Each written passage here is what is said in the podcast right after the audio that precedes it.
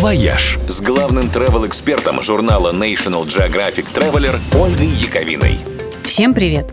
30 августа в России считается Днем Казани и Татарстана, который, кстати, в этом году отмечает столетие. Ну, это с момента образования республики, конечно. Так-то история, конечно, куда длиннее. Казани более тысячи лет – но юбилей – это отличный повод там побывать, если еще не были. Да и если были тоже, потому что Казань и тем более Татарстан не из тех мест, в которые достаточно приехать только один раз, поставить галочку и забыть. Нет, сюда можно приезжать хоть сто раз и всегда находить что-то новое и интересное. В Татарстане есть что посмотреть, и это мягко сказано.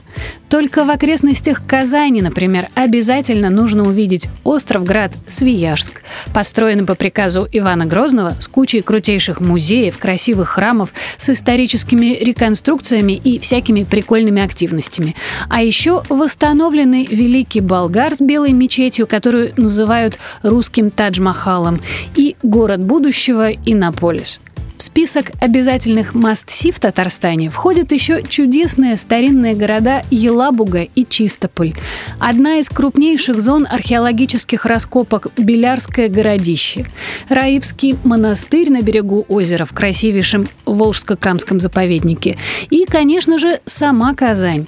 Ее Кремль с церквями XVI века и грандиозной мечетью Кул-Шариф включен в список наследия ЮНЕСКо. А лично я бы еще включила в этот список вкуснющую татарскую кухню и в особенности сладости – чак-чак, рахат-лукум и воздушные пирамидки из сахарных волокон талкыш-калеве. В общем, Татарстан и Казань – это круто. Надо брать. «Вояж» – радио 7 на семи холмах –